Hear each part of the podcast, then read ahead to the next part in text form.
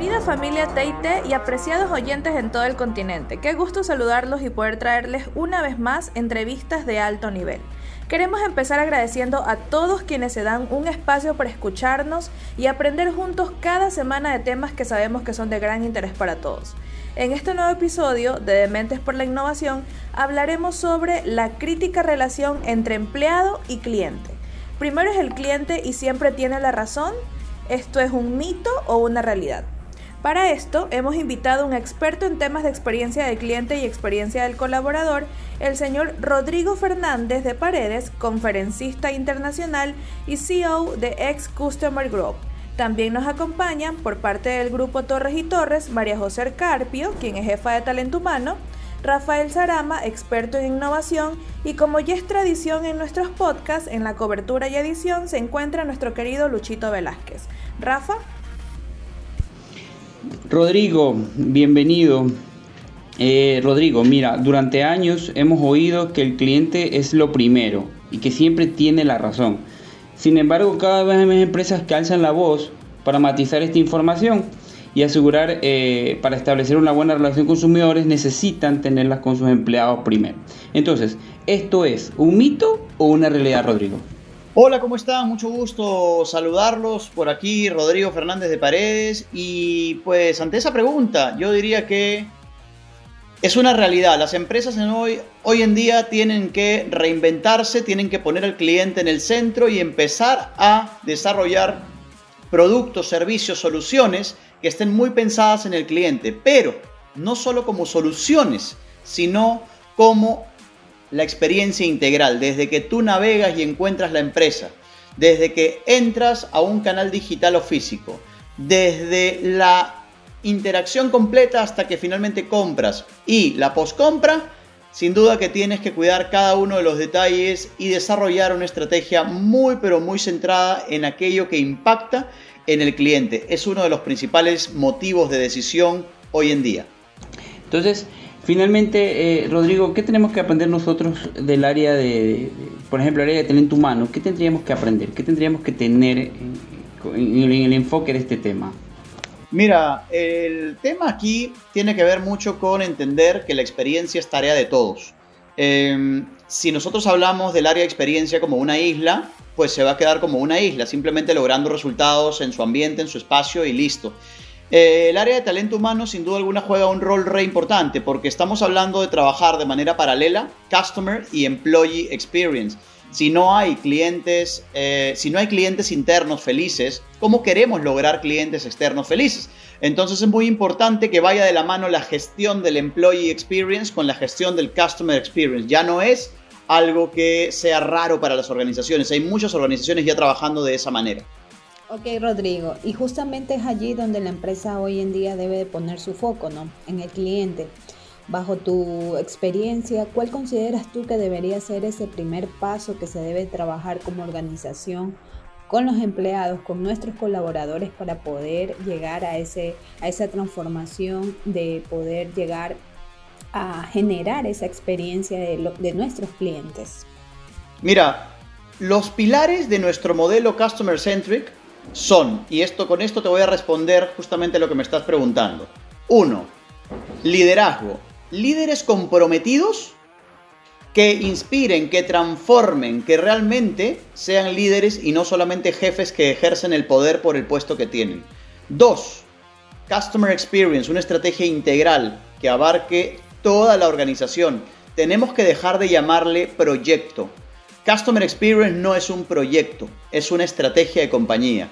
Employee Experience, el tercer círculo del modelo. Gestionar la experiencia del colaborador y vean algo importante.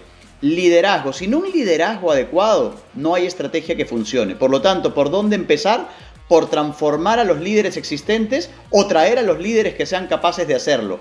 Pero entonces, volviendo, liderazgo, Customer Experience, Employee Experience y la otra patita importante aquí, cultura y comunicación. Cuatro pilares que se sostienen sobre otros tres. Personas, procesos simples y tecnología. Personas correctas en el lugar correcto, procesos simples pensados en el cliente, no solamente en cómo lo quieren las áreas internas de la organización, y tecnología que ayude a que la experiencia sea mejor. Y lo digo bien claro, remarcado y en negritas. Que ayude a la experiencia, la tecnología como habilitador de la experiencia, no la empresa sometida a la tecnología que a alguien se le ocurrió comprar. Y esto va soportado finalmente por una escucha y entendimiento activo de lo que sienten nuestros clientes y colaboradores con lo cual tenemos ocho grandes pasos que cumplir para este modelo customer centric, ¿no? Y creo que es importante empezar por las personas. Rodrigo, ahora se habla entonces mucho de, ya no se habla de CX nada más, ¿no? Sino de, de experiencias centradas en el cliente. O sea que ya, ya es como que otro nivel, como que las cosas han cambiado. Y tú hablas sobre un tema importante aquí en, en el que nos explicas, que es que si no tenemos esta cultura y estos líderes, la estrategia puede, puede verse afectada completamente. Entiendo que es así. Sin duda alguna, mira, y te digo acá algo bien simple, la cultura se come a la estrategia. Tú puedes tener una estrategia espectacular, sin embargo la cultura, si es que la cultura está contaminada, yo siempre digo que este es el efecto COVID en las empresas. ¿Qué pasa cuando alguien llega contaminado a la casa? Llegas con COVID lo primero que hacen es exiliarte, ¿no? O sea, no exiliarte, sino te ponen en el rincón, te ponen en la parte de arriba donde sea, donde no te vea nadie, que no contagies a los demás. Muchas veces no pasa eso y se contagia toda la familia. Cuando hay alguien que está contaminado, no de COVID, sino de mala actitud, un estilo de liderazgo errado o lo que sea, contagia a todos los que tiene detrás. Por lo tanto, ¿qué tenemos que hacer? Empezar por el líder correcto en el lugar correcto, las personas correctas en el lugar correcto todo lo demás no va a fluir si es que no tenemos a los líderes y las personas correctas. ¿Y por qué? Porque la cultura, ¿de dónde viene? Viene desde arriba. La cultura es la manera en la que nos comportamos sin que nadie nos esté viendo. Y hay organizaciones que tienen una cultura muy positiva y otros que tienen una cultura donde tú entras y sientes la mala vibra desde el comienzo. Entonces, por eso es que es clave empezar por las personas, porque a veces le metemos mucha cabeza a la innovación, tecnología y a todo lo que se nos ocurre, pero con las personas inadecuadas nunca lo vas a lograr. Sí, Rodrigo, y justamente con lo que me mencionas, más bien, ¿qué consideras tú que debería tener eh, nuestra cultura organizacional o en general, esas características necesarias para poder generar ese cambio y esa conexión de acuerdo a lo que hemos hablado con nuestros clientes. Necesita factores importantes en una cultura para que vayan alineados a, poder eh, velar no solamente desde un nivel eh, básico, sino que a nivel de estructural podamos tener ese foco en el cliente. ¿Qué, características tú rescatarías en esa cultura ideal? Lo primero es que los colaboradores son seres humanos, son personas y a veces y yo en este momento hago una escala de valoración de aspectos entre nosotros tres que estamos aquí en esta entrevista y probablemente los tres tengamos gustos, preferencias diferentes. Lo mismo pasa en las empresas. Los colaboradores no son iguales, sin embargo muchas veces nuestros planes, nuestra gestión de la experiencia del colaborador es igual y es la misma para todos. La pregunta es, ¿tenemos líderes que realmente están cerca de la gente, que se preocupan del lado humano y del lado profesional, que realmente marcan la diferencia, que son inspiradores, que transforman? ¿Lo tenemos o no lo tenemos? Entonces yo creo que es bien importante entender esto porque la cultura no nace de abajo para arriba, nace de arriba para abajo. Y es bien importante que desde arriba estemos claros, uno, que esta es la misión de la compañía y hacia allá vamos. Es decir, claro, muchas veces la misión y la visión están pegadas en una pared, pero nadie les hace caso. Muchas veces estas misiones y visiones tienen al cliente en el centro y a los colaboradores. Sin embargo, en la realidad es otra. Entonces es muy importante que entendamos eso. ¿Por qué? Porque a la hora de empezar a trabajar en esto, los de arriba son los que deben generar esa transformación. El otro día escuché una frase que decía, el gran problema de la mayoría de las organizaciones está a nivel de mandos medios. Y yo intervine en ese momento y dije, perdón, pero yo creo que el gran problema no son los mandos medios, el gran problema es la ineficiencia de los altos mandos que no son capaces de gestionar y de elegir a sus mandos medios. Quedaron callados y yo era, wow, acá me gané una pelea, pero de aquellas. Y básicamente lo que dije fue tan cierto que me compraron la idea y empezaron a analizar si es que realmente tenían los líderes correctos desde arriba para empezar esta transformación que llegue a los mandos medios y de los mandos medios a los que están en la parte más baja, ¿no? Entonces creo que es bien importante entender que la base, la esencia, está en las personas. Gracias, Rodrigo, definitivamente. Yo creo que con eso, este tema de si es mito o realidad, vemos de que se conjuga el tema de entre relación empleado-cliente. No podemos satisfacer al cliente si no tenemos un, empleado empoderado y una cultura apropiada, entiendo con tu, tu explicación. Este, eh, Rodrigo, te voy a hacer unas preguntas eh, y quiero que, nos aclares ahí y nos ayudes con eh, medir el clima laboral no cambia nada. ¿Es un mito o una realidad? Para mí es una realidad parcial o un mito parcial. ¿Y por qué? Lo explico de esta manera. Es positivo si es que tú mides y luego de esa medición tomas acciones ¿Para qué? Para mejorar lo que estás midiendo, para mejorar las cosas en las que no estás tan bien, para potenciar y reforzar las cosas en las que estás bien.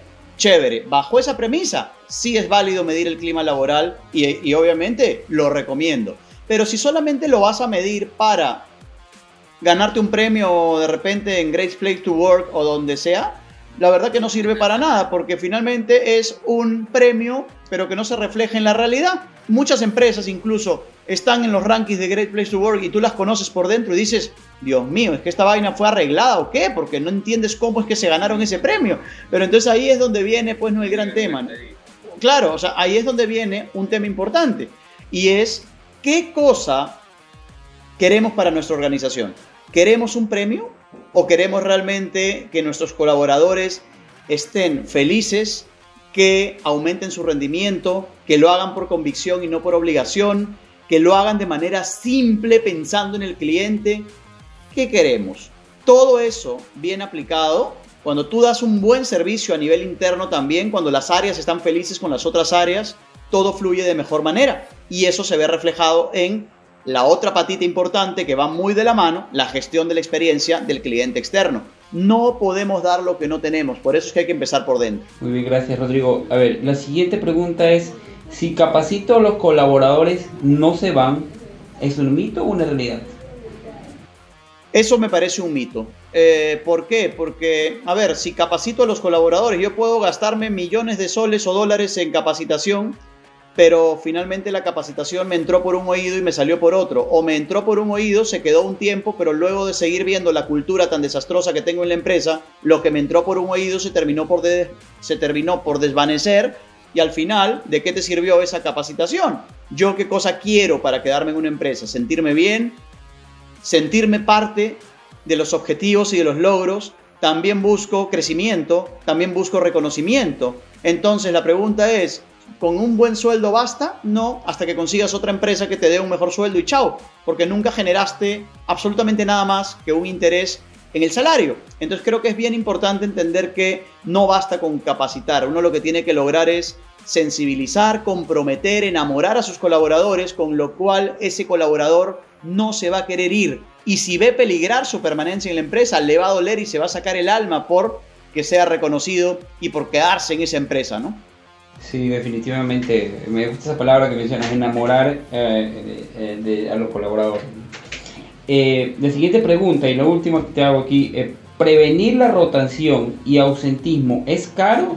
¿Es mito o una realidad? Yo creo que más caro es que se vayan y que tengas que contratar a otras personas, formarlas, este, para que aprendan todo de nuevo, incluso este, te sale hasta más costoso porque a veces te traes personas de la competencia, tienes que pagar más, entonces en el fondo creo que eso que has mencionado para mí realmente es una pérdida de dinero por donde se vea, ¿no? O sea, si uno no cuida, no cuida el talento y se van, ¿quién gana? Gana la competencia, trabajaste para el enemigo, como dice el juego este de los naipes, ¿no? Nadie sabe para quién trabaja. Entonces, en el fondo, si yo formo, desarrollo eh, a una persona eh, y esa persona no está feliz, va a terminar yéndose. Igual, si yo no retengo y cuido el talento, pues al final vamos a perder definitivamente mucho más que si hubieras cuidado a esa persona y esa persona no tuviera intención alguna de irse.